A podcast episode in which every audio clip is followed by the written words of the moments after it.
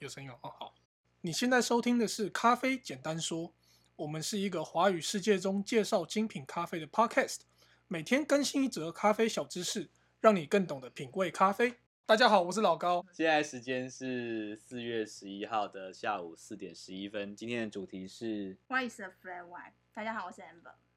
大家好，我是阿西。对，今天是我们咖啡简单说有史以来最大的编制，是我们尝试看看啊。这一集是一个比较尝试的一个集数，因为今天这一集是呃有两个尝试，一个尝试是它是我们是最大编制，就是我们四个人一起录音。那因为麦克风的收音效果不知道能不能做到这件事，但是大家大大家听听看，给一点回馈。好，那留言给我。好，那第二个尝试是我们今天做的是一个。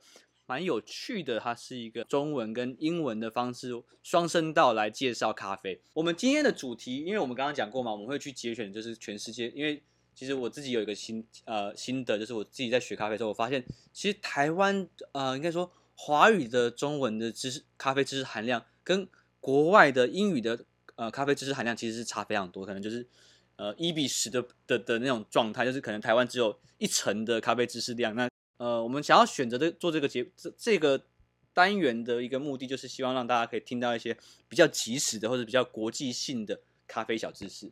好，那我们今天就直接进到主题，那我就把我的主持棒交给 Amber。今天要讲的是，就是咖啡除了呃怎么样，浓缩加牛奶，除了拿铁以外，还有另外一个东西叫做 flat white。嗯，对。然后我们今天要讲它的由来。然后为什么想要介绍这个呢？是因为我第一次听到 flat white 是在澳洲的咖啡店，对，可是那时候在台湾的时候其实是就是都没有看过这样的东西，可是，在澳洲的咖啡店菜单上莫名其妙多了一个这样的一个东西，然后我就开始喝，嗯、对，然后我相信就是台湾的观众就是这几年听众了，听众观众有听过 flat white 这个东西。OK，我们今天选择的的文章是来自 Perfect Daily。Grinder, grinder, grinder. The origins of the flat white. 首先，我们要先来谈谈看 flat white 到底是从哪里开始，是怎么开始的。There is some debate about whether flat white originated in Australia or New Zealand. 其实有很多人就是有争议，到底 flat white 是来自澳洲还是纽西兰。Either way, it has been around down under since the 1980s. In the years since, it has popped popped up in menus in the U.S., U.K., and any elsewhere, and is now a specialty cafe standard. 不管怎么说，其实它大概在一九八零年代的时候就已经出现在呃广泛的出现在咖啡市场上面了。然后从那个时候开始，其实它在呃英国、美国，然后还有世界上各个国家，其实都已经出现在咖啡厅基本的 menu 上面了。Ben Bignell is straight, strategic project, strategic project manager at Five Cent. Five Senses Coffee in Melbourne. He says, without digging deep into into the history of Australia and New Zealand, I would say that the flat white neutrally evolved in both places. 呃、uh,，Ben Bignell 他是一个应该怎么讲呢？就是策策略经理在。Five Senses Coffee 这一间店，然后这间店它是在美那个澳洲的 Melbourne 墨尔本哦，墨尔本对。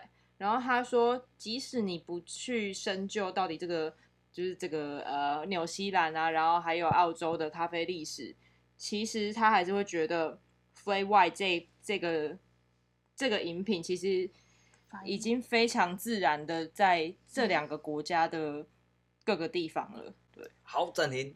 我们到先切到这边来，我们先从这这个话题来讨论，就是大家都喝过，喝都喝过 flat white 吗？哦，有有，有。那我们来分享一下大家对于 flat white 的感想。你第一次喝到 flat white 在哪个地方？然后感觉怎么样？第一次喝是在澳洲喝。老高嘞，你从哪里开始喝？这里啊，就是你在那明朝点一杯 flat white。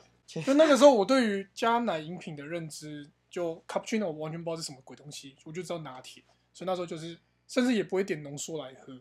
就我只有点手冲跟点拿铁这两个选择。那时候是浅焙，浅焙的对，就很表表面，就是那时候我我印象中认知的还停留在浓缩都应该要是生培的时候，所以点生培跟浅培，我就想说，嗯，我手冲就喝浅培啊，那那我是不是浓缩也可以点个浅焙？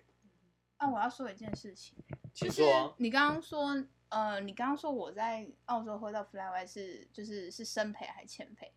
呃，我是来明朝后才，就是咖啡单上才会写说你要生培还是浅培。在澳洲的话，它就是统一给你这样子。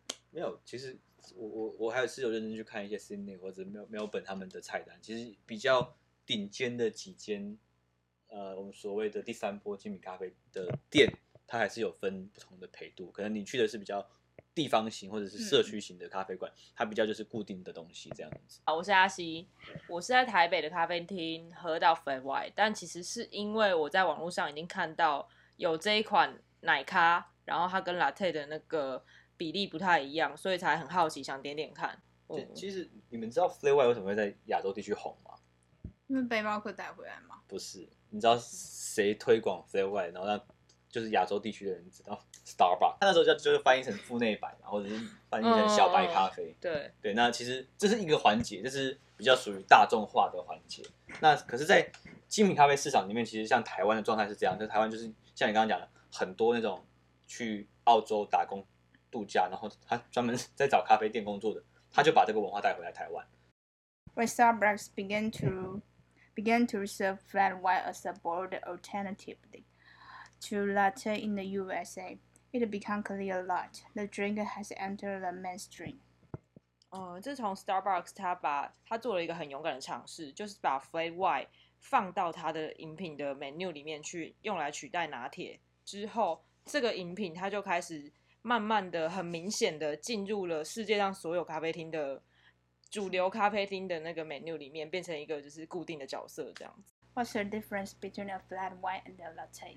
那我们来讲讲看 flat white 跟 latte 的差异到底是什么呢？Ben tells mean that in Australia, generally the latte is served in two hundred more glass。呃，Ben 他说，其实，在澳洲的话，一般来讲，latte 它会放在一个两百 ml 的嗯玻璃杯里面。A one hundred eighty ml Ceramic cup is used for a flat white。那自然呃，至于 flat white 的话，就会用一个陶瓷的杯子，然后它大概是一百八十 ml 的容量。So it's a little less dilute. His historically, the latte would have slightly more foam than the flat white.